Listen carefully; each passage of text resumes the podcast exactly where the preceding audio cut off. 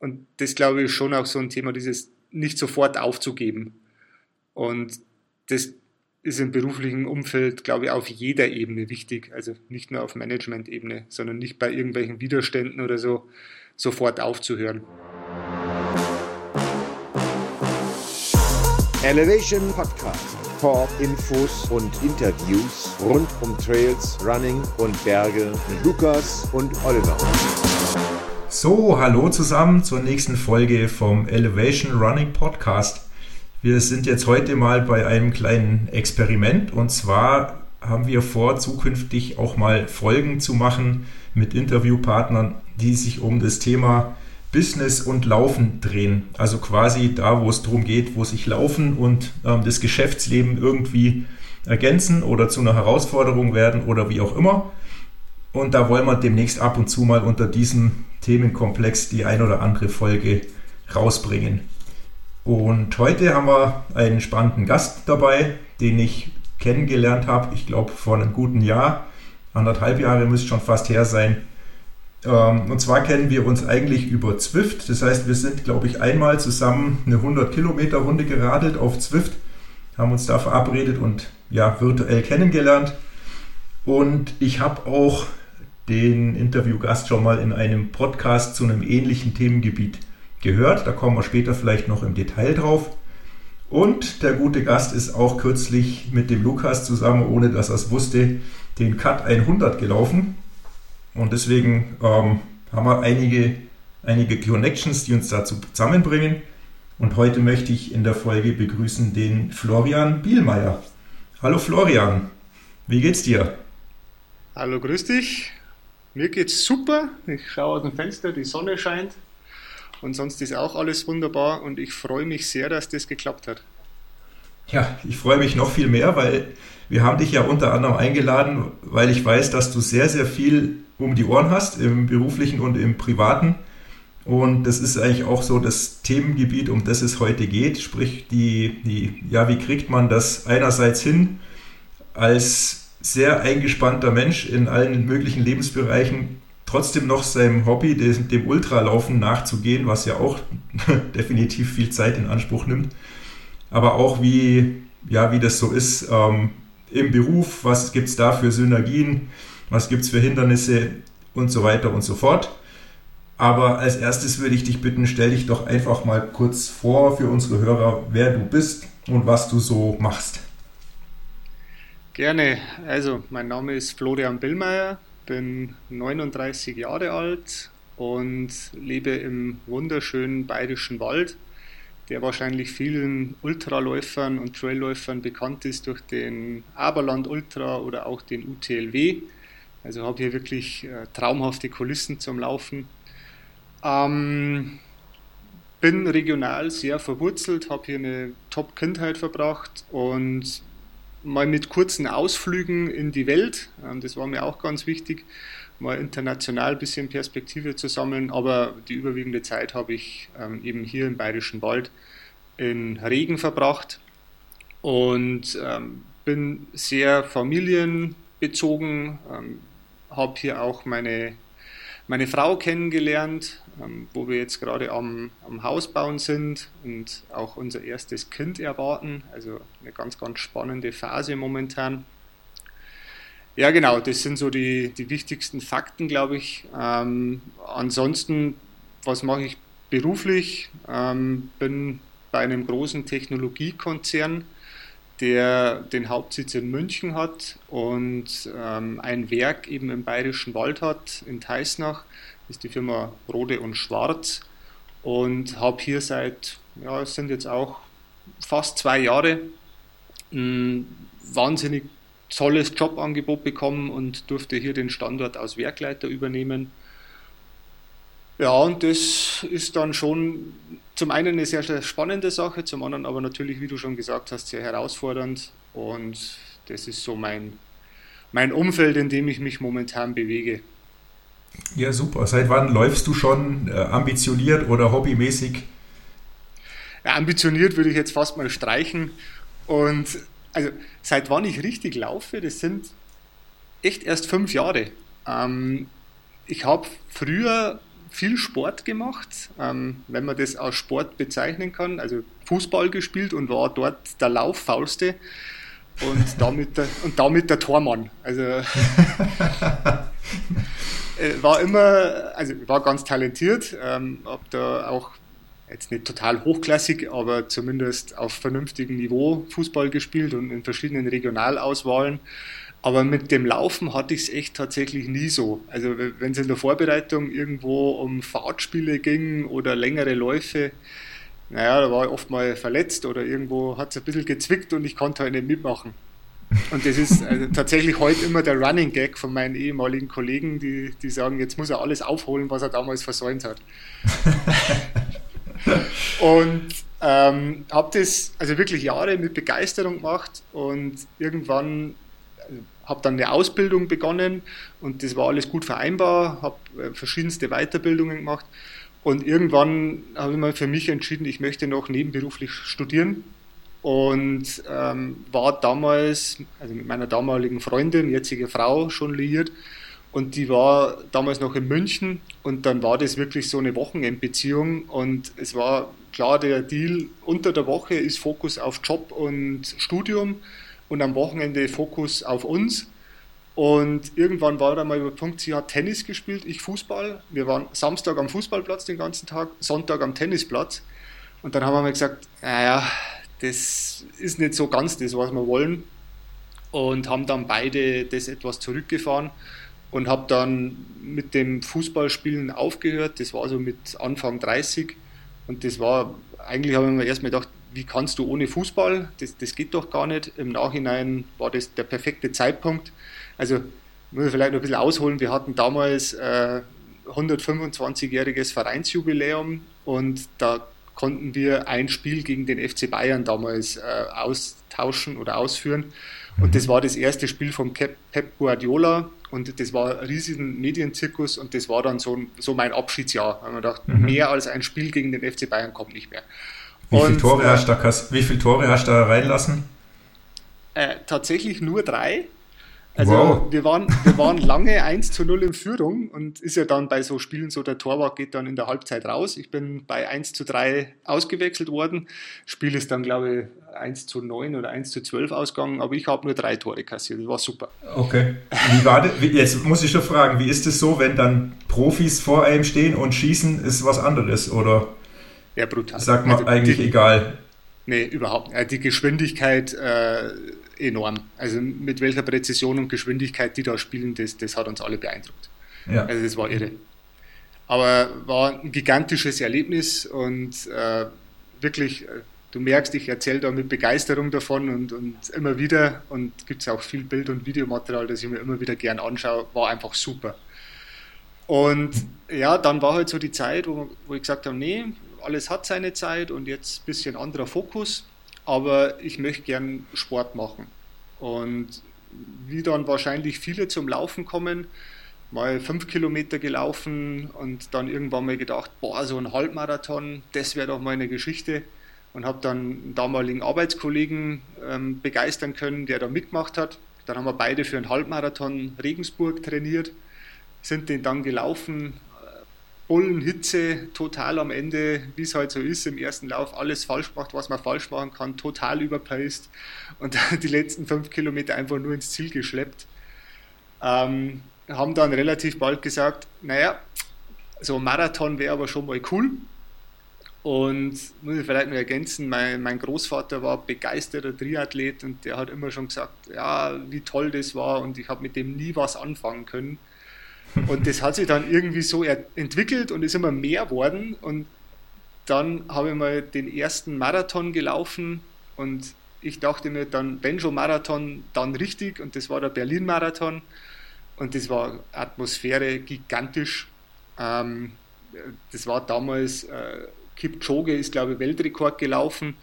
Und dann kam so die Meldung über die Lautsprecher, Kipchoge Weltrekord. Und ich habe so auf die Uhr geschaut und gesagt, boah, ich bin bei Kilometer 12.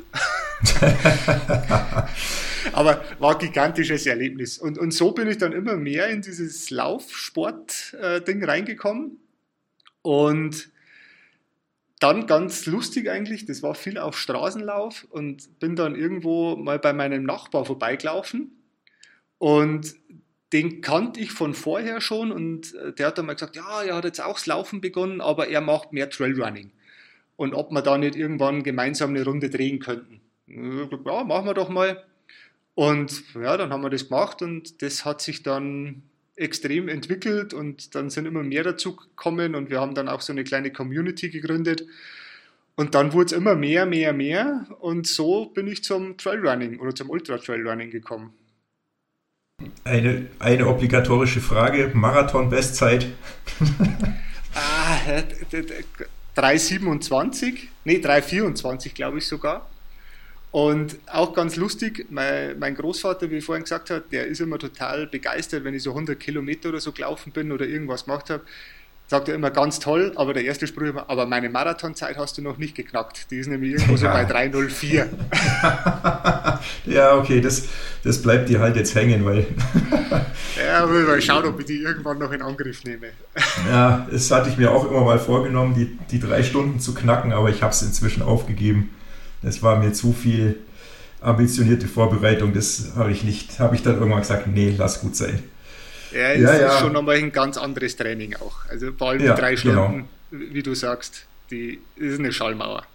Ja, definitiv. Das ist schon auch, ja, es ist schon auch eine extreme Schinderei, weil es halt drei Stunden, ich sage immer, drei Stunden Sauerstoff schuld, der man hinterher rennt und am Hecheln ist. Da laufe ich tatsächlich lieber 50 oder 70 Kilometer die vom Puls her nicht so anstrengend sind. Die sind komplett anders anstrengend, aber dieses immer am, an der obersten Grenze laufen, das ist, ja, nee, ist nicht mehr meins. Absolut, kann ich voll teilen. Okay, also das heißt, du hast jetzt auch schon einiges an Erfahrung gesammelt. Was waren so die Rennhighlights, die du bisher gemacht hast im Ultra-Bereich oder halt auf dem Trail? Also die Highlights waren definitiv, ich habe 200 Kilometer Läufe jetzt gemacht. Ähm, einmal den Chiemgauer 100, ähm, das war der erste. Also ähnlich wie du auch erzählt hast, immer so dann dieses Ziel, einmal 100 Kilometer zu laufen. Mhm. Ähm, und da haben wir dann den Chiemgauer 100 gemacht zu dritt. Das äh, war absolutes Highlight. Vor allem habe ich die Veranstaltung extrem gut gefunden. Die war total familiär und also wirklich mit viel Leidenschaft aufgezogen. Total schade, dass dieses Format nicht mehr gibt. Ähm, dann natürlich der Cat ähm, war ein absolutes Highlight. Und dann aber auch in der Region bei uns. Also der UTLW ist natürlich mhm. äh, bei uns der Lauf. Ähm, den habe ich jetzt mittlerweile schon einmal selbst organisiert und zweimal als Rennen bewältigt. Und das sind immer wieder die Highlights neben vielen anderen kleinen Veranstaltungen. Aber das würde ich sagen, waren so die drei Top-Highlights. Okay, also UTLW, für die, die es nicht kennen, ist der Ultra Trail Lama Winkel, heißt es, glaube ich. Ja, richtig, ähm, genau. Und da bist du tatsächlich auch Mitorganisator oder hast nee, mal nee, mitorganisiert? Nein. Nee, das war in der, in der Corona-Zeit, ähm, wurde mal der Lauf abgesagt und wir haben dann in unserer Community das selbst organisiert für uns einen Lauf und sind dann einmal die Strecke abgelaufen. Ah, Aber ist doch, glaube ich, der Sven Winkelmann damals auch mitgelaufen, kann das sein? Ja, genau. Genau, das ah, war, ja, richtig. war da mit dabei. Ja, genau, ja, das eine weiß ich noch. tolle Medaille noch gebaut und war super. Ja, cool. Ähm, sehr schön. Gut, ähm, Cut 100. Jetzt frage ich dich auch noch, weil ich es meinen Sohn auch gefragt habe, den Lukas, wie, wieso meldet man sich zu einem fast reinen Nachtrennen an? also du startest ja, wenn es dunkel wird und läufst eigentlich, wenn es hell wird, nur einen geringen Teil des Rennens.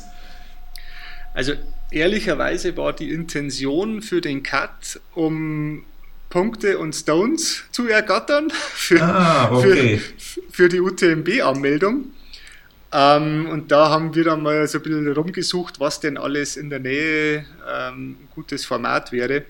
Und haben dieses Nachtlaufding, ich glaube beim Lukas war es ähnlich, der hat das auch gar nicht so am Schirm gehabt, wenn ich den Podcast da richtig in Erinnerung, in Erinnerung ja, habe. Ja, genau. Und bei uns war es ähnlich. Ähm, wir haben das dann im Nachgang erstmal so richtig ähm, gecheckt, dass wir da eine Nacht durchlaufen müssen. haben das dann aber als ganz coole Challenge ähm, irgendwann akzeptiert und war im Nachhinein auch echt interessant. Mhm. War das dein erster Lauf durch die Nacht? Oder der, nee, wir, der Chiemgau haben, war auch. Nee, Chiemgau war, also war ein bisschen Nachtanteil dabei. Da war der Start sehr früh, ich glaube um, um ah, 5 ja. Uhr und dann ging es ein bisschen in die Nacht. Aber wir haben bei uns in der Region ähm, ein Backyard organisiert. Das ist mhm. das äh, Closter Running Festival, ähm, so eine ganz kleine Gemeinde. Und da gibt es einen, einen, Skiclub und der hat das mit extrem viel Leidenschaft mal organisiert, weil wir haben gesagt, so Backyard wäre mal ganz cool. Und der ist jetzt mittlerweile schon zweimal gewesen und der startet auch abends und da haben wir dann auch schon mal zwei Nächte durchgelaufen. Hm, sehr schön. Gibt es den Lauf noch? Ähm, der wurde dieses Jahr organisiert. Ähm, ob er nächstes Jahr stattfinden wird, steht noch in den Sternen. Ich hoffe ja, weil es immer eine, eine echt coole Veranstaltung war. Und einer unserer Kollegen oder meiner Lauffreunde hat dieses Jahr tatsächlich den 100-Meiler da voll gemacht. Also war gigantisch. Also wirklich die 24 Stunden quasi ja. gelaufen. Ja, kannst du kurz für die Hörer erklären, was Backyard Ultra heißt als Format, wie das funktioniert? Genau, Backyard ähm, ist aus Amerika rübergeschwappt ähm, und das Format ist so, dass man für eine definierte Strecke, ich glaube äh, 6,6 irgendwas Kilometer, ähm, exakt immer eine Stunde Zeit hat. Und man muss immer zur vollen Stunde wieder an der Startlinie stehen. Es ist völlig egal, ob man die Strecke in 30 Minuten bewältigt oder in 59 äh, und 55. Man muss nur immer wieder zur vollen Stunde am Start stehen. Und äh, im Original ist es dann ein Ausscheidungsrennen, also Last Man oder Woman Standing. Ähm, wer dann die letzte Runde finisht, ist der Sieger. Alle anderen bekommen nur ein DNF, also Did Not Finish. Und wir oder die Kollegen haben das so aufgezogen, dass es eben nach 24 Stunden limitiert war, weil es sind ja viele, die montags wieder in die Arbeit müssen. Und deswegen haben wir gesagt, wir müssen das limitieren. Ja, wobei, ja, aber halt von den Organisatoren her, um deswegen muss genau. man limitieren, weil so viele genau. Läufer, die da länger laufen, gibt es ja dann auch normalerweise nicht. Nee, es sind meistens wenige. Ja, aber da gib mir mal Bescheid, wenn das Ding nochmal stattfindet nächstes Jahr. Also ich habe für nächstes Jahr noch nichts geplant. Vielleicht, vielleicht kommt mir irgend sowas in den Sinn. Wie ist da die Strecke? Ist die, ist die sehr hügelig oder ist die höhenmetermäßig eher gemäßigt? Nee, es sind glaube ich so 60 oder 70 Höhenmeter pro ah, Runde. Okay. Also Gut. ist okay. Ist wirklich okay. Gut machbar. Prima. Jetzt haben wir dein, dein Läuferisches abgehakt. Wir haben gehört, du bist am Haus bauen. Dein Studium ist aber abgeschlossen, oder? Weil das war, glaube ich, damals in dem Podcast auch noch ein Thema. Ja, genau, richtig. Ja, also mittlerweile abgeschlossen. Ich habe ähm, Bachelor und Master nebenberuflich gemacht, ähm, also komplett an, an einer Fernuni und sind jetzt beide abgeschlossen. Ähm, bin mit dem Master jetzt auch durch und ganz happy, dass ich mich darum nicht mehr kümmern muss. okay, genau. Dafür kommen ja jetzt dann bald neue Aufgaben. Aber Richtig. vielleicht ganz, ganz kurz nochmal zu dir als ja, ich habe jetzt hier geschrieben als Manager. Ich weiß nicht, wie das bei euch jetzt heißt, wenn man da Werkleiter ist. Ist man da Management oder wie auch immer? Erzähl doch noch mal kurz so deinen beruflichen Werdegang und wie das dann zu dieser Stelle kam. Und vielleicht auch noch mal kurz, was ihr eigentlich macht bei euch in eurem Technologiekonzern Rode und Schwarz. Genau, also vielleicht zu Rode und Schwarz, was machen wir? Ähm, wie gesagt, Technologiekonzern. Wir stehen für Kommunikationstechnologie. Wir haben ähm, zwei große Divisionen. Zum einen äh, Test and Measurement, ähm, wo wir viele, ja, wie der Name schon sagt, ähm, Testboxen herstellen und ähm, in Richtung Smartphone-Vermessung zum Beispiel. Dann haben wir eine große Sparte, nennt sich Technology Systems, wo dann viel in Kommunikation reingeht, also Flugkommunikation. Ähm, bekanntes, bekanntestes Produkt ist wahrscheinlich unser Körperscanner. Mhm. Für viele, die am Flughafen sind. Wenn man da durch Bodyscanner durchgeht, die sind mit großer Wahrscheinlichkeit von Rote und Schwarz und so sind wir in der Öffentlichkeit wahrscheinlich am, ja, am nahbarsten. Ja, ähm, okay. Genau. Ansonsten wie, wie, ich vorhin schon gesagt habe, ich bin für ein Fertigungswerk zuständig. Ähm, das ist im, im, Bayerischen Wald in Teisnach und an dem Standort sind knapp 2000 Mitarbeitende. Und wir haben zum einen Verantwortung für Vorfertigung, also ganz klassisch Drehen, Fräsen. Wir haben eine Leiterplattenfertigung, wir haben eine spanabhebende Fertigung und sind aber mittlerweile kein reines Fertigungswerk mehr, sondern haben auch viel Soft- und Hardwareentwicklung am Standort. Wir äh, haben Service am Standort, also eben für unsere Geräte. Und für die 2000 Leute bin ich jetzt seit knapp zwei Jahren verantwortlich. Vielleicht zu meinem Werdegang. Ich habe im Jahr 2000 eine Ausbildung begonnen, eben bei Rode und Schwarz, ähm, zum Oberflächenbeschichter. Ist wahrscheinlich gar nicht so bekannt, der Beruf, aber hat mich echt begeistert. Also geht es darum, Metalle zu veredeln, also ganz platt gesagt, ähm, ein Stahlbauteil zum Beispiel vergolden oder versilbern. Und das hat mich immer begeistert und habe dann relativ bald gemerkt, ich möchte schon in die Richtung Weiterbildung was machen, habe dann Galvanotechniker ähm, gemeinsam mit der Firma gemacht, also wurde freigestellt und habe dann verschiedenste Aufgaben in der Firma übernommen, habe dann erste Führungspositionen übernehmen dürfen und das hat mir wahnsinnig viel Spaß gemacht und anscheinend hatte ich da auch Talent dafür. Und so ging es dann die Karriereleiter immer höher, ähm, also von Teamleitung über eine größere Gruppe dann bis hin zu einer Abteilung. Und dann vor ja, knapp zwei Jahren wurde eben diese Management-Werkleiterposition frei. Und ja, so Chancen gibt es halt nicht ganz so oft und habe dann meinen Hut in den Ring geworfen und nach ein paar Gesprächen mit ein paar vertrauten Personen auch in, in der Firma und auch in meinem privaten Umfeld war für mich relativ schnell klar, ich möchte die Rolle annehmen und habe die dann Gott sei Dank auch bekommen. Und das mache ich jetzt seit zwei Jahren eben in der Verantwortung für den kompletten Standort. War das so geplant, dass du sagst, ja, ich will irgendwie mal Karriere machen?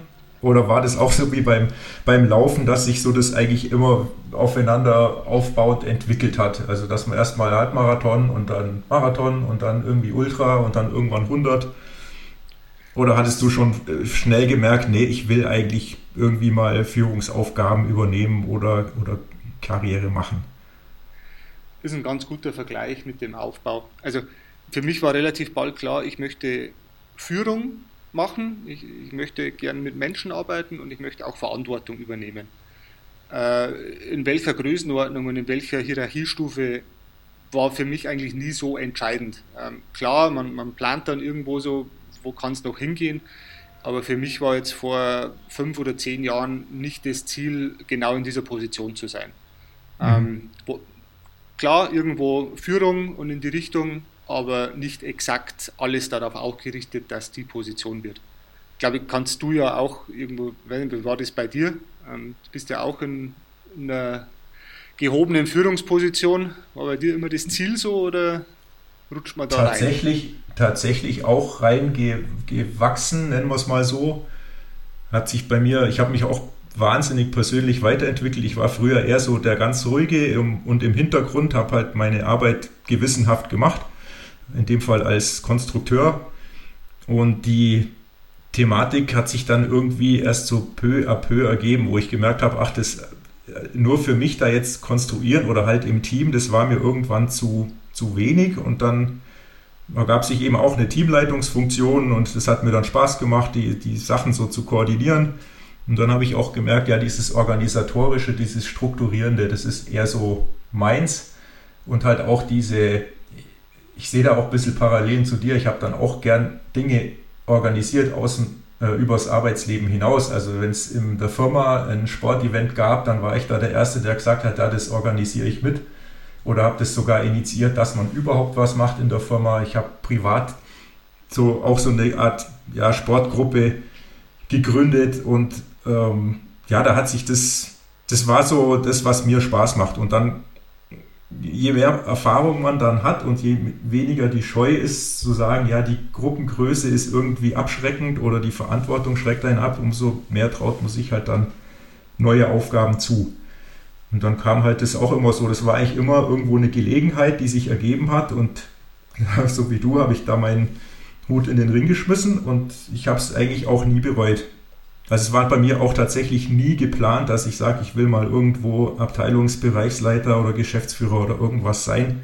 Das war immer so dem geschuldet, dass ich gesagt habe, ja, ich traue mir das zu, mir macht das, das Spaß und, und ich brauche auch ein bisschen immer wieder die Herausforderung. Das war so meine, meine Ambition zu sagen, ja, ich brauche da immer wieder ein, ein, nach ein paar Jahren muss da nochmal sich was tun in irgendeiner Art und Weise, ob das jetzt eine neue Firma ist oder in der Firma eine, eine andere Aufgabe.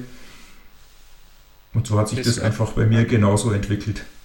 Das kann ich aber bestätigen. Also bei mir war, es darf nicht langweilig werden. Irgendwann schleichen sich Routinen ein und spätestens, wenn es dann zu routiniert wird, dann war bei mir immer der Punkt, wo ich gesagt habe, ah, jetzt wäre was anderes mal noch interessant. Also ähnlich wie du ja, sagst. Exakt, genau. Wie schaut denn so bei dir ein klassischer Arbeitstag aus?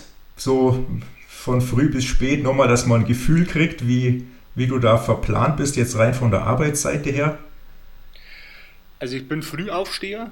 Ähm, bei mir beginnt der Arbeitstag eigentlich spätestens um halb sieben.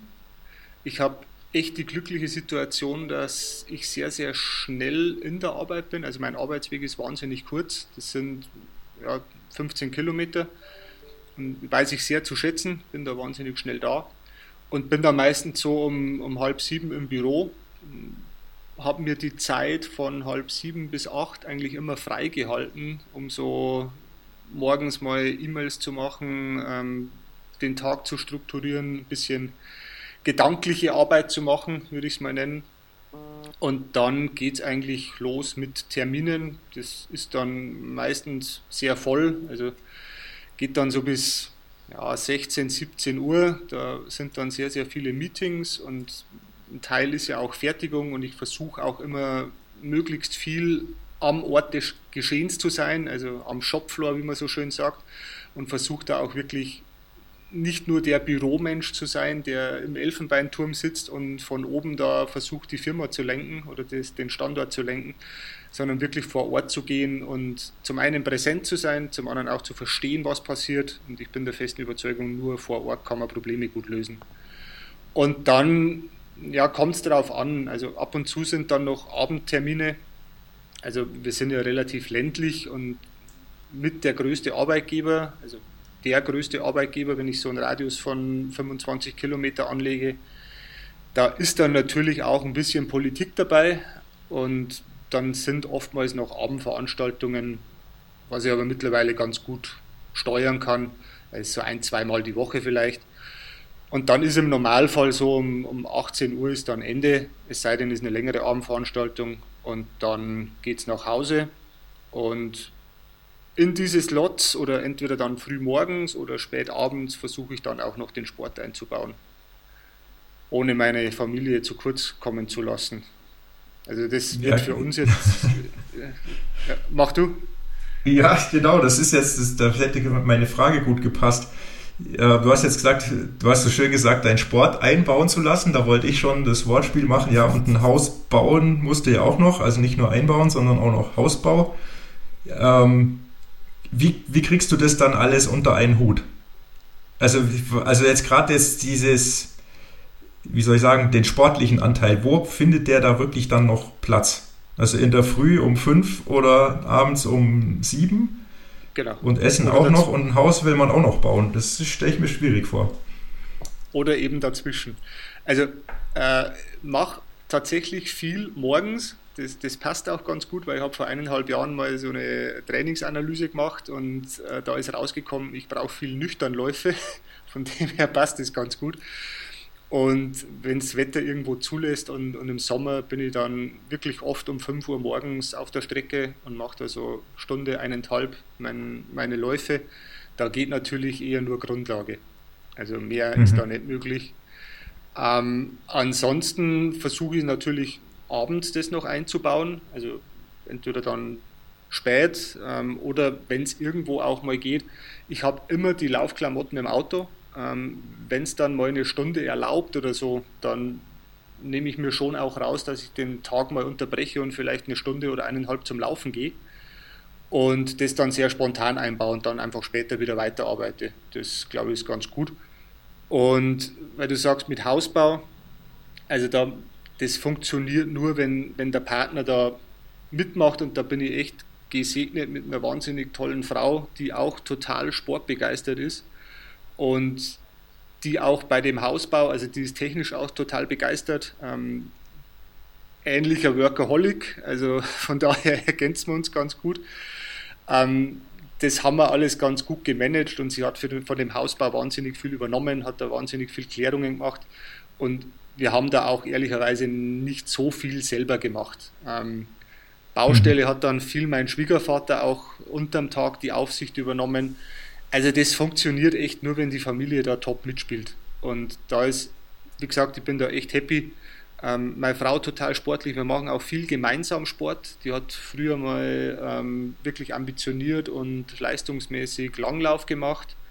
Und das versucht es mir jetzt auch zu lernen. Äh, übrigens Top-Ausgleichssport, also kann ich nur jedem empfehlen, der Läufer ist, macht es im Winter Langlauf. Skating ist gigantisch. Und da machen wir halt auch viel gemeinsam. Also so geht es ganz gut. Okay, jetzt äh, laufen tut deine Frau auch? Also lauft ihr zusammen oder sagt, ist sie ja. eine von denen, die sagt, nee, mit Laufen kann sie gar nichts anfangen, ist viel zu langweilig? Nee, nee, die ist äh, viel unterwegs, läuferisch. Das Einzige, wo ich immer Ärger bekomme, ist, wenn es zu technisch wird. Da, da sagt mhm. sie immer, das kann man ja nicht laufen auf diesen blöden Wurzeln und Steinen. Ja. Aber alles andere, also Straße oder wenn Schotter ist, dann ist die echt fit. Und also die ist in dem Backyard-Lauf ähm, dieses Jahr noch in der Mitte der Schwangerschaft mitgelaufen und hat, glaube ich, fünf Runden gemacht. Wow, und letzt, letzte, letztes Jahr hatte ich echt zu kämpfen, dass ich mehr Runden schaffe als sie. Also ich konnte da nicht aufhören, weil sie einfach so zäh war und äh, auch ordentlich Kilometer runtergehauen hat. Also da sind wir schon beide sich, sehr sportbegeistert. Ja, die hat sich wahrscheinlich das Gleiche gedacht und hat gesagt, nee, den lasse ich jetzt nicht gewinnen. Ja, der Florian muss später, der muss früher aussteigen als ich. Ja, ja wie, wie magst du das trainingstechnisch? Also du hast ja auch schon bisschen mal was gesagt, äh, dass die Zeit bei dir auch immer schwierig ist und am Wochenende dann viel magst. Aber das ist eine Herausforderung, ja. oder? Ja, ja, bei mir ist es tatsächlich auch na toll, der Hund eskaliert. Aber ah, der muss auch mal in der Podcast-Folge auftauchen, der Hund. Ähm, ja, es ist tatsächlich so, in der Früh kann ich mich nicht aufraffen. Also das funktioniert bei mir nicht. Also da, wenn ich, ich probiere es ab und zu mal den Wecker früh zu stellen und dann zu sagen, jetzt gehe ich vor der Arbeit, aber das schaffe ich nicht. Und ich fange tatsächlich einen Ticken später an auf der Arbeit. Das heißt, bei mir läuft es auf abends raus. Und ja, da ist es halt tatsächlich, ähm, so, dass ich unter der Woche auch dann nicht mehr die Energie habe zu sagen, ich mache jetzt noch hochintensiv irgendwelche Sachen. Das gelingt mir ab und zu mal, dass ich früher von der Arbeit gehe und vielleicht mal noch ein paar Intervalle auf der Bahn mache. Aber das Haupttraining muss eigentlich am Wochenende stattfinden. Und ansonsten halt abends, im Sommer ist es noch okay. Im Winter, ja, da ist es halt immer dunkel, wenn ich von der Arbeit heimkomme. Das heißt, da ist dann entweder Stirnlampe und Nebel oder halt auf der Rolle. Darum bin ich relativ viel dann in, auf Zwift unterwegs. Und gerade diese fürs Ultra wichtigen langen Sachen, die sind eigentlich ausschließlich am Wochenende. Das geht halt dann nicht anders. Und hinzu kommt bei mir halt noch, dass ich ja ähm, Doppelwohnsitz quasi habe, weil ich arbeite ja in Baden-Württemberg und wohne im Allgäu. Das heißt, ähm, ich habe halt immer noch zwei Tage in der Woche, die ich noch zusätzlich zur Arbeit, keine Ahnung, drei Stunden im Auto sitze das heißt, der Tag fällt fast schon auch immer flach mit Training. Somit ist es relativ, relativ schwierig. Aber ja, es funktioniert und ich muss mich halt schon immer aufraffen, dass ich, obwohl ich dann vielleicht auch sage, oh, heute mal einfach nur Couch wäre auch schön, dass ich dann trotzdem noch sage, ab jetzt noch eine Stunde wenigstens laufen, ähm, dass ich halt irgendwie auf meinen Wochenumfang komme. Aber es ist nicht, ist nicht so einfach. Wobei das und, Gefühl, also mir geht es ja ganz oft so, wenn ich abends dann, also du hast wahrscheinlich auch anstrengende und fordernde Tage und da ist dann wirklich auch die Birne mal leer. Und bei mir ist dann so, wenn ich dann eine Stunde laufen gehe, egal ob nur äh, Grundlagenlauf oder was Intensives, danach bist du ein ganz anderer Mensch. Also ich zumindest. Das, das merke ich immer wieder. Drum, ich quäle mich dann auch ab und zu abends, genau wie du. Aber sobald ich dann auf der Strecke bin und danach bin ich heilfroh, weil dann einfach die Gedanken wieder geordnet sind. Und, und das, deswegen passt es für mich auch so gut zusammen, der Laufsport und der Job. Ja, ist richtig, wobei ich es auch tatsächlich manchmal habe, dass ich den Effekt so nicht mehr habe, sondern dass ich dann wirklich nur sage, jetzt habe ich noch was für mein Training getan und es ist dann vielleicht wirklich, komme ich dann erst um neun oder halb zehn im Dunkeln heim und habe dann noch nicht mal was gegessen und dann ist es irgendwie auch schon wieder fast ein bisschen Stress. Also es klingt jetzt doof, mhm. aber den Effekt habe ich nicht nicht immer. Ich habe das meistens, dass es einem gut tut, aber es gibt auch Tage, wo ich sage, wo ich mich dann wirklich noch rumquäle und eine Dreiviertelstunde noch irgendwie laufe und dann heimkomme und dann noch was essen muss und ja, dann wird es halt abends spät. So richtig zufriedenstellend ist es dann irgendwie nicht.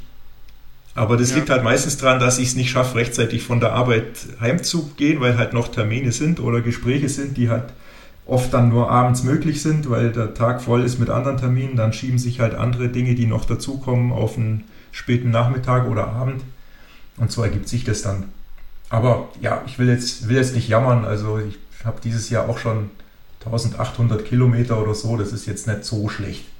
Für, also ich hatte auch schon deutlich mehr in anderen Zeiten. Da hatte ich auch einen Job, wo ich dann in der Mittagspause zum Laufen gehen konnte, problemlos. Da da war das natürlich deutlich einfacher. Da habe ich halt meine Trainings oder Intervalle dann mittags gemacht und ähm, zusätzlich meine, ähm, meine Einheiten am Wochenende und ich wohnte, was waren das? Ich weiß es gar nicht, 30, gute 30 Kilometer vom, von meinem Wohnort in Fronten weg.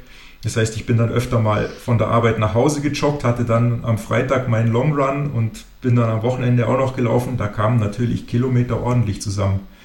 Und das habe ich jetzt halt, das kriege ich jetzt einfach im Moment nicht mehr, nicht mehr hin.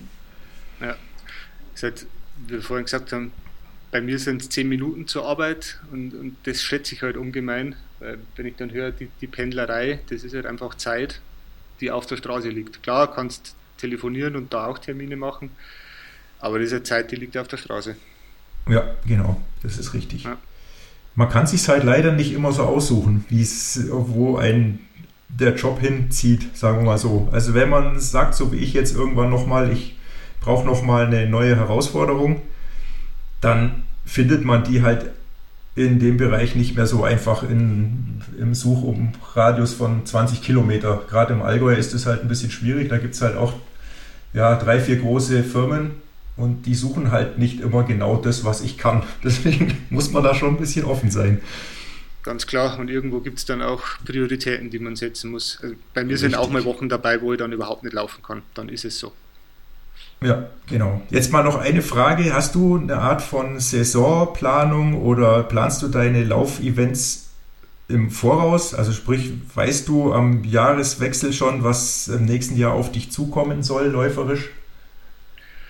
Ja, ist meistens so um, um den Jahreswechsel. Also wie ich vorhin schon gesagt habe, wir sind so eine kleine Community und haben da eine, eine Trail Crew ins Leben gerufen und haben da auch ganz coole Outfits mittlerweile und ein Kollege von uns vermarktet das Zeug auch. Und dann setzen wir uns meistens so Jahresende zusammen und jeder sagt mal so, was vielleicht ein Highlight wäre. Und dann bei mir ist meistens so, ich setze mir ein absolutes Highlight, wie dieses Jahr den Cut, und den Rest plane ich dann ein bisschen drumherum. Also so ein, zwei Aufbaurennen ähm, und dann den Rest einfach nach Lust und Laune.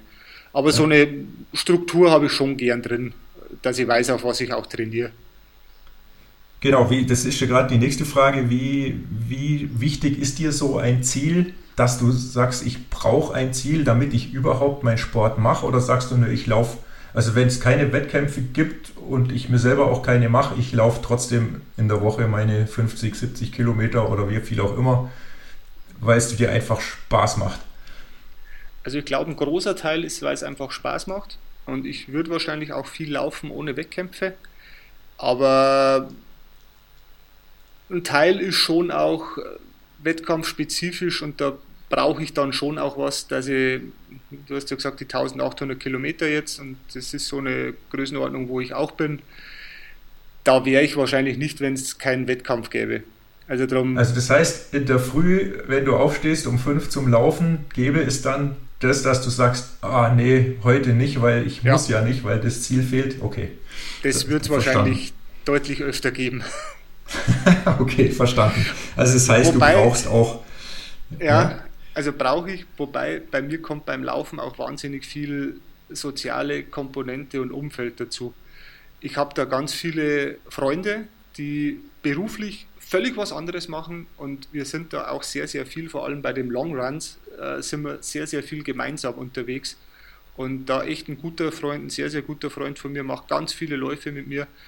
Und das ist für mich dann immer, also wirklich auch Freizeitgestaltung und diese soziale Komponente, die mir ganz wichtig ist. Mhm, okay. Und es ist, glaube ich, auch immer schön, wenn man mal mit Leuten, die aus einem ganz anderen Umfeld beruflich gesehen kommen, zusammen ist weil sich halt ganz andere Gesprächsthemen plötzlich ergeben. Das finde ich sehr, sehr spannend. Genau. Äh, immer im, im selben Kontext und immer in dieser, in meinem Fall Maschinenbauerblase, das ist, äh, ist jetzt auch nicht so abwechslungsreich. Genau, also hast kann, ich, kann ich nachvollziehen. genau, ja, ganz andere Themen, das ist wirklich super. Diese Laufgruppe, kann man der irgendwie beitreten, wenn man bei euch in der Region ist? dann müsstest du mir doch mal sagen, wie man euch findet oder wie, wie man da Kontakt aufnehmen kann. Vielleicht ist jemand dabei, der sagt, hey, sowas würde mir gefallen. Ja, absolut. Also äh, wir sind die Aber Sevent Trail Crew und ähm, ich kann dir das auch mal noch schicken, dass du das irgendwo verlinken kannst. Das mache da ich, gibt, ja, schick mir das. Da gibt es zum einen eine echt coole Homepage mit Klamotten. Also die, die sehen echt top aus ähm, und sind hochfunktionell. Also die sind echt top. Da laufen wir auch die ganzen Wettkämpfe damit. Und wir sind halt dann eine Gruppe, wir sind auf, auf Facebook und posten da auch immer unsere Lauf-Highlights. Also wie zum Beispiel am, am, Sonntag haben wir jetzt die Königssee-Umrundung gemacht. Das ist noch auf mhm. der Bucketlist gestanden. Und da machen wir immer so einen kleinen Post. Und jemand aus der Region, wenn da sich jemand mal anschließen möchte, ganz, ganz herzlich willkommen. Also die wächst auch immer mehr und, und ist jetzt nicht so, dass wir immer einen festen Tag haben, wo wir immer Dienstag laufen gehen, sondern wir haben dann eine WhatsApp-Gruppe und ähm, da machen wir uns einfach mal immer wieder was aus. Wer Lust hat, kommt, wer nicht Lust hat, kommt nicht. Klingt gut. Ne, wird verlinkt unten. Vielleicht hat jemand Lust aus der Gegend da mitzulaufen oder ist mal in der Nähe. Vielleicht bin ich selber ja auch mal in der Nähe und dann melde ich mich sowieso bei dir ja, das wäre super. Gut, jetzt hast du vorhin gesagt, dass, ähm, dass für dich persönlich das Laufen ein Ausgleich ist, halt einfach zum Kopf freikriegen. Das kennen wahrscheinlich sehr viele. Aber gibt es denn noch bezogen auf, auf das Geschäftsleben auch irgendwelche Synergien? Also wo du sagst, ja, das Laufen hat schon auch, das findet sich, das, was man beim Laufen erlebt, auch im Business wieder. Gibt es da irgendwelche Parallelen oder hilft dir die Erfahrung aus dem Ultralaufen im Berufsleben? Also auf jeden Fall. Da, da, da fallen mir echt ganz, ganz viele Beispiele ein und Erlebnisse, die man einfach perfekt adaptieren kann. Also allein schon das Thema Planung bei einem Ultra. Ich bin da auch ein Mensch, sowohl beruflich als auch beim Ultra. Ich habe halt gern einen Plan. Ähm, wie sowas läuft, wann sind die Verpflegungsstellen, äh, im beruflichen Kontext setzt du dir auch Meilensteine. Und was ich wirklich gelernt habe, diese Strategien, wenn es mal schlecht läuft. Also ich glaube, jeder Ultraläufer kennt es, äh, die Tiefs kommen. Und ich habe für mich gemerkt, wenn ich vorher eine Strategie, einen Plan habe, wie ich durch so ein Tief durchgehe und mir einfach bewusst mache, das wird kommen und mich dann nicht erst damit auseinandersetze, wenn es da ist, dann geht es mhm. mir einfach deutlich besser. Also das glaube ich mhm. kennt jeder, der schon mal ein Ultra gemacht hat. Und Im Geschäftsleben würde man klassisches Risikomanagement betreiben. genau so ist es. Perfekt. Ähm, genau das ist es. Was kann kommen? Und dann gibt es immer noch so eine schwarze Zone, da, die man einfach überhaupt nicht am Schirm hat. Aber dann gibt es halt auch die Routinen, die man einfach hat, auf die man sich besinnen kann. Und das habe ich sowohl beruflich als auch im Laufen immer wieder gemerkt dann kommt man gut durch so Läufe durch. Was für mich ein sehr, sehr prägendes Erlebnis war, war der diesjährige UTLW, also der Ultra Trail Lama Winkel. da bin ich reingegangen, schon etwas ambitioniert. Ich dachte, ich will definitiv die Zeit verbessern vom letzten oder von vor zwei Jahren. Und da habe ich dann einfach gemerkt, nach 30 Kilometer total überpaced, das Ding ist durch. Und habe aber dann noch 25 Kilometer vor mir gehabt und die letzten 10 Kilometer waren Hölle. Ich hatte noch nie so einen schlimmen Lauf. Ich hatte Krämpfe und das ging nicht mehr weg. Also das, das war echt furchtbar. Und ich dachte mir die ganze Zeit, hör doch einfach auf. Hör doch einfach auf. Klar, du und alle kennen das. Aber ich habe es dann durchgezogen, also wirklich unter Schmerzen. Und die Zeit war dann total weg. Ähm, aber ich habe mir gedacht, ich laufe in das Ziel, weil da sind echt viele Freunde und Bekannte gewesen. Und dann habe ich gedacht, ich laufe in das Ziel.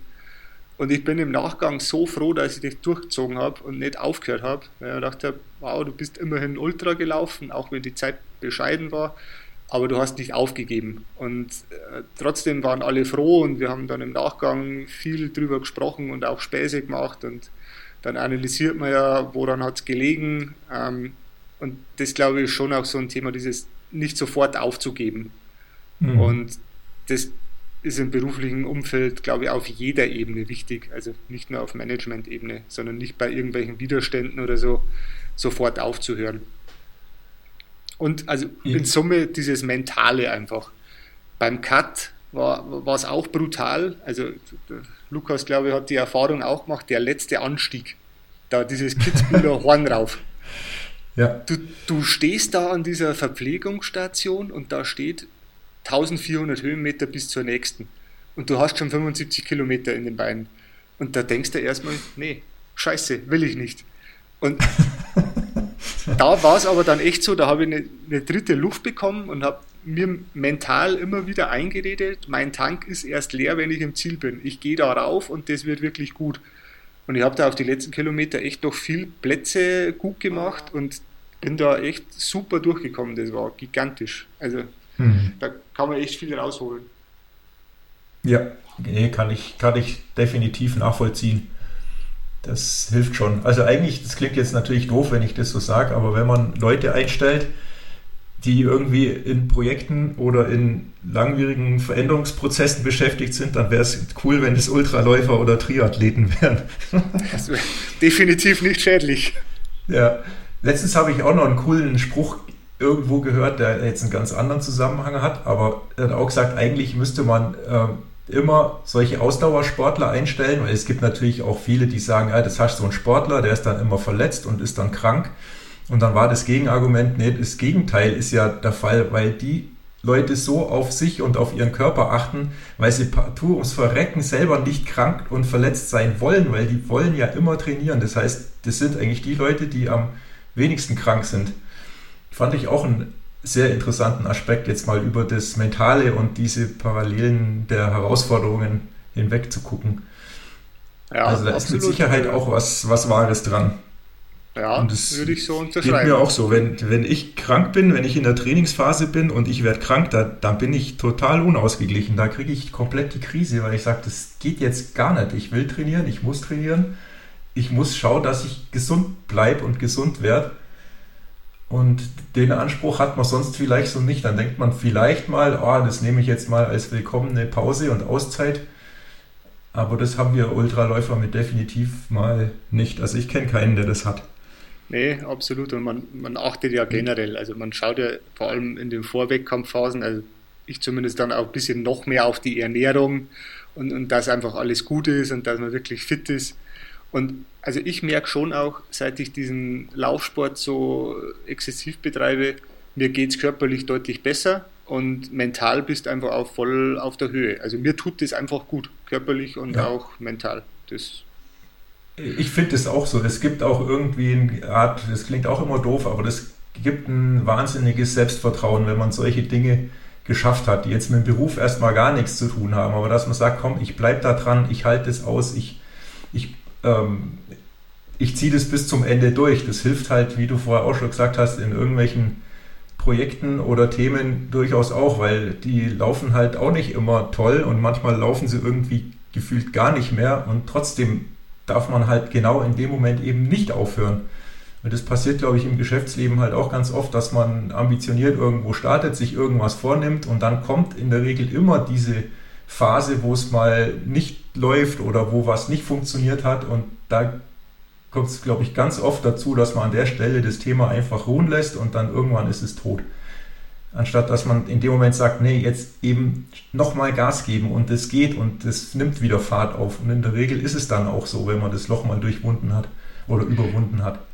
Absolut. Das finde ich gut und, ja. und halt auch dieses, wie du aussagst, ich finde, es gibt einem auch dieses, dieses körperliche, ähm, dass man sagt, man ist fit, man ist körperlich belastbar, das finde ich hilft mir im Berufsleben auch ungemein. Also ich habe das eigentlich nie, dass ich sage auf der Arbeit, ich bin jetzt müde, ich bin jetzt erschöpft. Das kenne ich irgendwie auf der Arbeit nicht, obwohl das echt anstrengende Tage sind. Aber ich weiß nicht, ob ich das hinkriegen würde, wenn ich nicht so körperlich fit wäre und ähm, so trainiert wäre und mich so gesund ernähren würde. Ich glaube, das wäre, kann es nicht beweisen, weil ich, ich bin halt jetzt so, wie ich bin, aber ich glaube, das wäre deutlich schwieriger, das hinzukriegen. Das glaube ich auch. Und wenn wir jetzt so drüber reden, was, was mir auch noch auffällt, ich meine, wir laufen ja wahnsinnig viel gemeinsam und äh, auch in den Wettkämpfen versuchen wir, zumindest äh, beim Cut war es jetzt so, dass wir gesagt haben, die Nacht laufen wir gemeinsam und dann am Schluss schaut jeder, was geht. Also ich stelle auch fest, wenn es einem mal schlecht geht, es hilft ungemein, wenn jemand dabei ist, der nochmal pusht. Oder wenn wir auch die langen Trainingsläufe machen. Also zum einen diese, dieses Quatschen, das macht es leichter. Und wenn dann mal jemand sagt, komm, jetzt auch wenn du ein Tief hast, mir geht es ganz gut und wir ziehen uns gegenseitig hoch.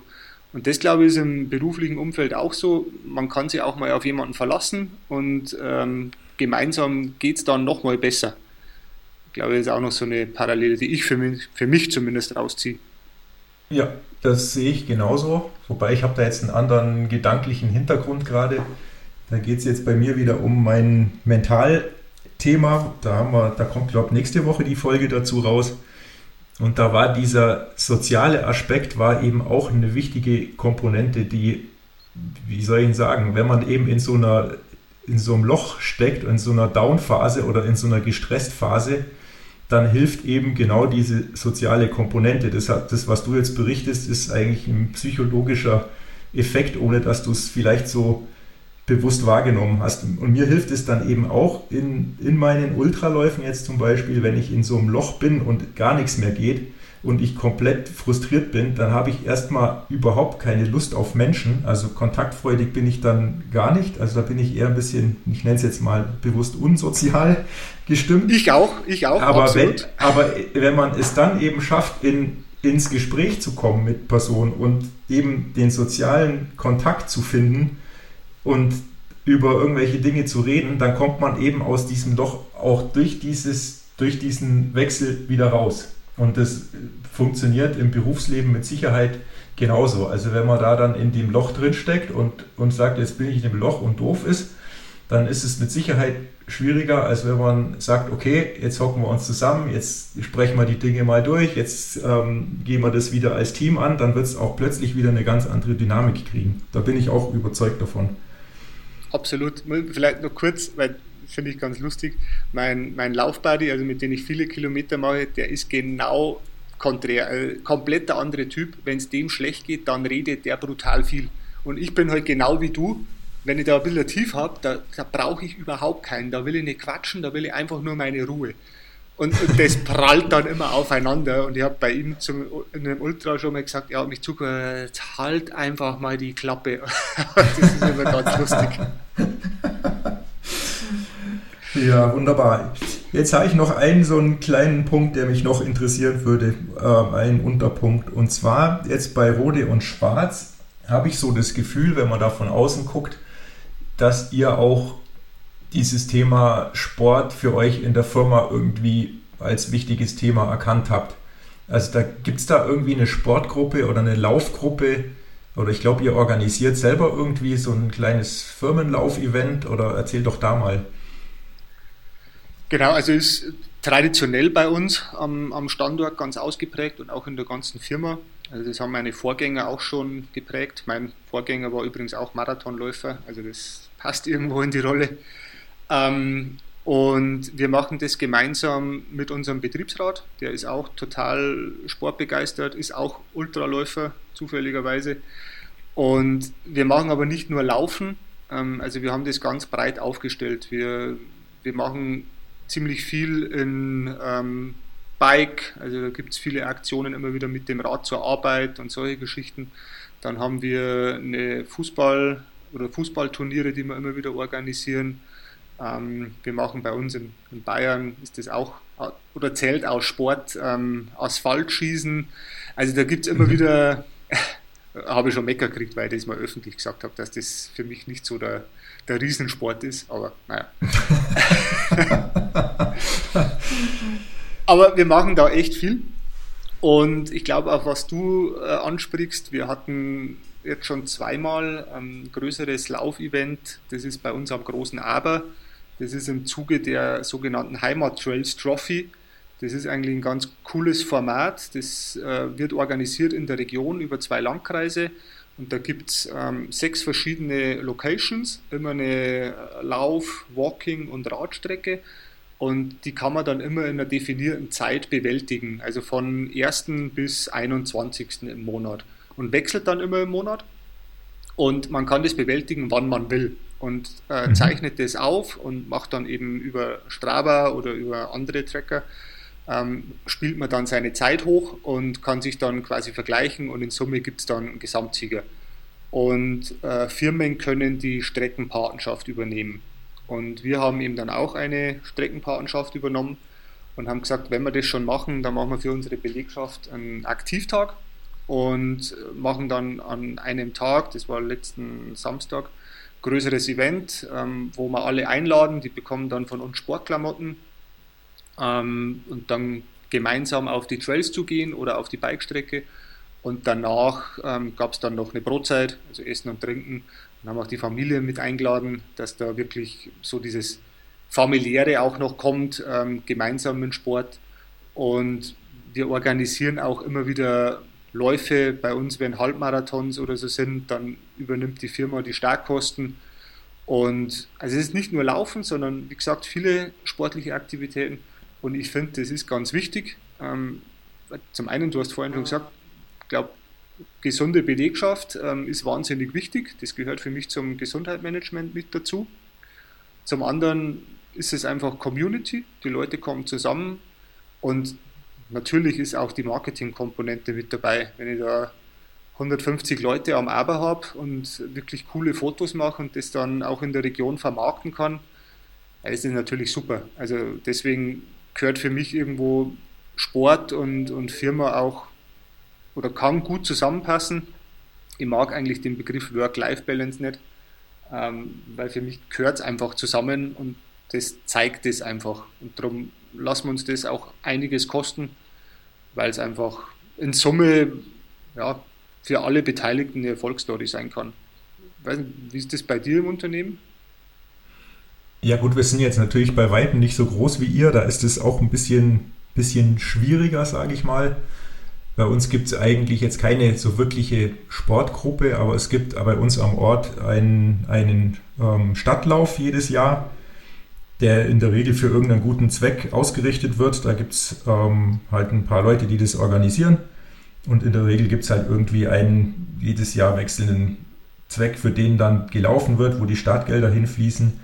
Und da gibt es eben auch eine Firmenwertung, sprich wie viele Teilnehmer da teilnehmen von den Firmen und wir sind jetzt ähm, die, ich sag mal, ich denke, zweitgrößte Firma bei uns am Ort und die andere, die ist also viermal so groß. Also wir haben so 250 Leute, die anderen haben, glaube ich, so um die 1000.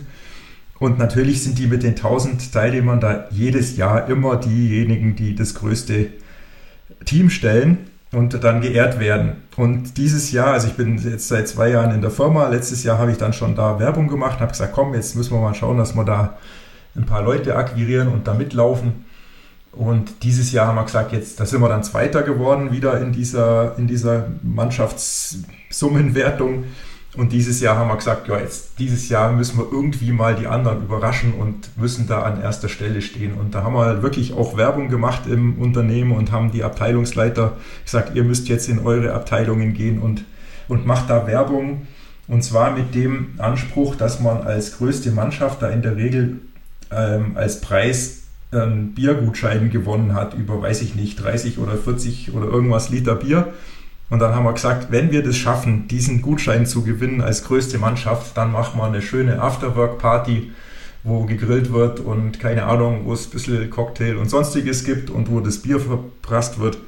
Und haben halt so die ganze Firma mobil gemacht und haben gesagt, hey, ihr müsst euch anmelden. Und tatsächlich, es haben sich sehr, sehr viele angemeldet aus der Firma, auch Leute, die normal nicht laufen oder die auch ein bisschen eine Scheu haben, weil sie halt mitkriegen, manche sind sehr ambitioniert und dann ist es ja so eine Hemmschwelle. Aber es haben sich dann ganz viele angemeldet. Es gibt da auch eine Walking-Distanz, das hilft ein bisschen, dass halt diejenigen, die sagen, ja, Joggen ist jetzt so gar nichts, die können dann walken, das kriegt dann, das kann jeder machen, relativ problemlos wenn er nicht halt natürlich irgendein körperliches Gebrechen hat. Und ähm, ja, auf jeden Fall, wir haben es dann zur Überraschung aller geschafft bei dieser Siegerehrung. Hieß es dann plötzlich, dass unsere Firma Bleichert Automation den ersten Platz mit den meisten Teilnehmern hat. Und die andere Firma, ich glaube, die haben es gar nicht glauben können, was denn jetzt passiert ist. und das hat uns natürlich richtig, richtig gut gefallen. Aber ja, ansonsten, ich finde es wichtig. Ich weiß auch, dass die eine oder andere Person dadurch bei uns zum Laufen gekommen ist und wirklich auch dran geblieben ist, die nicht nur gesagt haben, ja, jetzt trainieren wir halt dreimal, damit wir die fünf Kilometer schaffen, sondern da sind wirklich äh, die eine oder andere Person dabei geblieben. Das freut mich halt riesig. Und es ist halt auch ein, ein schönes Event und wir haben es halt dann auch so community-mäßig dadurch genutzt, dass wir dann eben diese Afterwork-Party gemacht haben die durfte dann eine Abteilung ausrichten und selbst organisieren und frei bestimmen, wie und wann und was und wo. Und sowas ist natürlich dann, dann auch immer cool und ein Anreiz. Aber um so wirklich eine Sportgruppe zu betreiben, da, da haben wir irgendwie gefühlt auch nicht die, die Organisation und die Menge an Leuten, dass sich das wirklich lohnt. Also hm. wenn wir jetzt sagen, wir fahren irgendwo zu Marathon und da melden sich, oder Halbmarathon und da melden sich dann drei Leute an, dann macht das irgendwie keinen Sinn aus meiner Sicht. Ja, und aber ist ja trotzdem. Fokussieren, ja. Wir fokussieren uns halt auf dieses eine Event. Und vielleicht gibt es dann mal irgendwann noch, dass man sagt, komm, ihr macht mal noch, das hat jetzt aber mit Sport in dem Sinn auch nichts zu tun, aber dass man sagt, komm im Winter, wir machen mal ein Dart-Turnier oder gehen mal kegeln oder solche Dinge, die kann man sich ja auch überlegen. Und da findet man in der Regel auch eine breite Masse, da ist die Hemmschwelle jetzt nicht so hoch wie beim, beim Sport. Aber da ist dann mehr der Community-Gedanke und natürlich weniger der Gesundheitsaspekt. Ja, aber trotzdem super, wenn, wenn man sieht, wie man so eine ganze Belegschaft motivieren kann und, und da entsteht ja auch eine Dynamik dann. Also wie du sagst, wie, wie dann die Abteilungen Werbung gemacht haben, das ist ja echt eine coole Sache. Ja, das, das, nee, das war gut. Das macht dann auch Spaß und die Leute ziehen sich dann gegenseitig mit hoch und motivieren sich und sagen, hey, komm, mach doch mit. Und wenn jemand nicht mitmacht, dann kriegt er immer wieder so eine kleine stichelnde Bemerkung, so von wegen, ja, genau. ah, komm, du hast doch gar keinen Termin, das glauben wir jetzt nicht, dass du zufällig da an dem Wochenende wegfahren musst und so, aber alles im Guten und alles im Spaß und ohne dass da natürlich ein Druck entsteht. Aber war ein, war ein cooles Event. Dummerweise, ich selber war nicht dabei. Ah, das war natürlich bitter, aber das lag ein bisschen an meinem ähm, an meinem Zweitwohnsitzthema, weil das war ja. dieses Jahr ausgerechnet am Muttertag. Und ah, da wollte ich jetzt nicht am Arbeitsort sein, sondern ich gesagt, nee, da muss ich schon heim zu meiner Familie. Das ist schon dann doof. Man muss da, Prioritäten setzen. Absolut. Ja, in dem Fall musste ich Prio setzen. Vor allem zu meiner Schande muss ich gestehen, das sind halt fünf Kilometer oder der eine ist glaube ich 5,4 und der andere ist 10, irgendwas Kilometer und oh, das, das, das, tut halt richtig weh. ja, so, so, ab und zu mag ich das ganz gern, mal so Ach, ja. nochmal einen rauszuhauen, aber es wird zunehmend schwierig. Ja, aber ich glaube, genau. nochmal zurückzukommen, ich glaube, es ist wichtig, dass man so diese Balance schafft zwischen doch ambitionierten Sport, wie du jetzt auch gesagt hast, aber doch auch die breite Masse mitzunehmen. Also ich habe auch in, in der Firma, wir haben echte Cracks. Also ich habe da echt sportlich Leute, die sind extrem gut. Also ich habe einen, der hat letztes Jahr am Ironman in Hawaii teilgenommen, hat eine brutale Zeit hingelegt. Ich habe äh, einen, der hat dieses Jahr in der Trail WM teilgenommen, der Thomas Wanninger, der, der arbeitet bei mir. Mhm. Und äh, dann habe ich noch ein, zwei andere, die spulen schon Pensum ab. Das nutzt man natürlich und da bin ich auch total happy und man darf es aber, glaube ich, nicht übertreiben. Also viele sagen ja, wir sind alle verrückt, wenn wir so 100 Kilometer laufen. Und ich glaube, in der Community bei uns ist das alles mittlerweile ganz okay und normal, aber wenn man so in die Masse geht, muss man aufpassen, dass man es nicht übertreibt und nicht Leute irgendwo auch verschreckt. Und das ist so ein bisschen Balance, die, glaube ich, ganz ja. wichtig ist. Ja, ja, definitiv. Da hast du hundertprozentig recht. Und ja, so ist das halt bei uns. Wir sind halt so Ziele ähm, immer noch ein Draufsetzen getrieben. und irgendwann ja. kommt man nach vielen Jahren automatisch dahin. Oder man hört sein Hobby auf und macht was Neues. Aber das, das ist halt so. Jetzt meine, jetzt, jetzt haben wir halt die 100 Kilometer und bei mir ist halt jetzt die Frage, ja, und, und jetzt? Wollte ich gerade ähm, fragen. Nächstes Jahr UTMB, oder? Du hast ja Julian Alps noch reingezwickt, damit du ordentlich Punkte sammelst. Ja, das, ich wollte es mir offen halten, aber da stehe ich auch noch dazu. Nächstes Jahr UTMB wird es nicht werden, zum Leidwesen meines Sohnes, der vielleicht sich da anmelden will. Ähm, da geht es bei mir aus privaten Gründen nicht. Ähm, aber vielleicht irgendwann mal, ich weiß es noch nicht. Aber ich weiß es auch nicht. Also ich habe nach dem Julian Alps wirklich so meine, meine Zweifel, ob das gut war. zu meiner Erschütterung festgestellt, dass es die schlechtesten UTMB-Indexpunkte waren, die ich je gelaufen bin. Aber so hat sich so hat sich's auch angefühlt. Es war wirklich ja. hart. Es war wirklich hart für mich. Naja, naja so ist das. Hintereinander sind nicht ganz ohne. Ja, nee, definitiv. Und wie gesagt, es waren die letzten acht oder zehn Wochen zwischen Zugspitze und jetzt erstmal halt ein bisschen Regeneration und dann, ich bin einfach nicht mehr auf den Umfang gekommen, den ich mir gewünscht habe. Also ich habe nicht mal mehr eine 100 Kilometer Woche hingekriegt, weil es einfach zeitlich schwierig war. Ähm, Vielleicht war es, stellenweise war es dann auch zu heiß, da hatte ich dann auch keinen Nerv, dann noch die Wahnsinnsstrecken abzuspulen.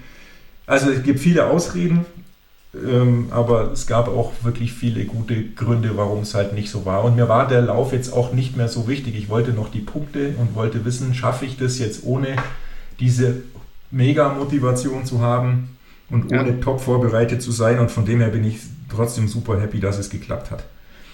Naja, also alles gut. Genau. Das heißt bei dir, du hast jetzt dir beim Cut die Punkte gesammelt, du fährst nach Frankreich. Nee, also, wenn du darfst. Ja, ich muss mal schauen. Also wir erwarten jetzt im Oktober unser erstes Kind und das hat für mich dann oberste Prio. Also Familie ist sowieso Prio 1 und dann nochmal Prio Prio. Und da muss man erstmal schauen, wie sich das einrüttelt und schüttelt.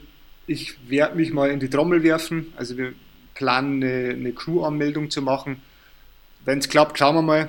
Ähm, Wenn es familiär funktioniert und wir gezogen werden, dann würde ich es gerne mal machen, weil es wirklich, glaube ich, ein Hammer-Erlebnis ist. Also alle, die unten waren oder in Frankreich schon waren, die sind total begeistert. Und ich würde es gerne mal machen. Ähm, Wenn es klappt, super. Wenn es erst in zwei, drei Jahren ist, ist es auch okay. Also da Gut. hat die Familie dann absolut Vorrang. Klingt nach einem Plan. In diesem Sinne, Florian, ich glaube, wir haben uns super ausgetauscht. Mir hat es richtig Spaß gemacht. War mal ein bisschen ein anderes Thema. Ich hoffe, das gefällt auch dem einen oder anderen aus der Hörerschaft. Und ähm, ja, mir bleibt eigentlich gar nicht mehr viel zu sagen als vielen, vielen Dank, dass das geklappt hat, dass du die Zeit genommen hast, am ähm, Freitagnachmittag hier eine Stunde aus deinem stressigen Alltag rauszuschnitzen. Und ich wünsche dir ganz, ganz viel Erfolg ähm, im Beruf, beim Sport und vor allem und noch viel wichtiger wünsche ich dir und deiner neuen, jungen, kleinen Familie viel Gesundheit, gutes Gelingen, ähm, dass es einfach alles so läuft, wie ihr euch das vorstellt und dass da vielleicht ein genauso sportlicher Nachwuchs hinterherkommt, wie ihr beide schon seid. Und in diesem Sinne, wo kann man dir noch folgen? Deine Laufgruppe haben wir gesagt. Ähm, was gibt es noch? Kann man dir noch irgendwo folgen? Ja, also bin äh, auf Facebook und auf Instagram ähm, natürlich, dann beruflich dann eher auf LinkedIn, aber da bin ich unterwegs und natürlich auf Strava. Das ist ja klar. Also alles unter echten genau. Namen. Genau, das sind so die Portale, wo ich bin. Super. Also in diesem Sinne, vielen, vielen Dank, dass du dabei warst alles Gute und ich hoffe, wir sehen uns mal auf Zwift oder auf einem dieser Trails. Und ähm, in diesem Sinne, mach es gut. Ja, vielen Dank. Also hat echt riesen Spaß gemacht. Ich glaube, war, also für mich war es echt interessant, der Austausch. Ich hoffe, dass das den Zuhörern auch ein bisschen Spaß bereitet. Hat mich echt gefreut. Ich hoffe, wir lernen uns mal persönlich kennen. Dir auch nur das Beste. Ähm, und Dankeschön. hoffentlich bis bald. Das war eine weitere Folge von Elevation Podcast Talk, Infos und Interviews rund um Trails, Running und Berge mit Lukas und oder Oliver.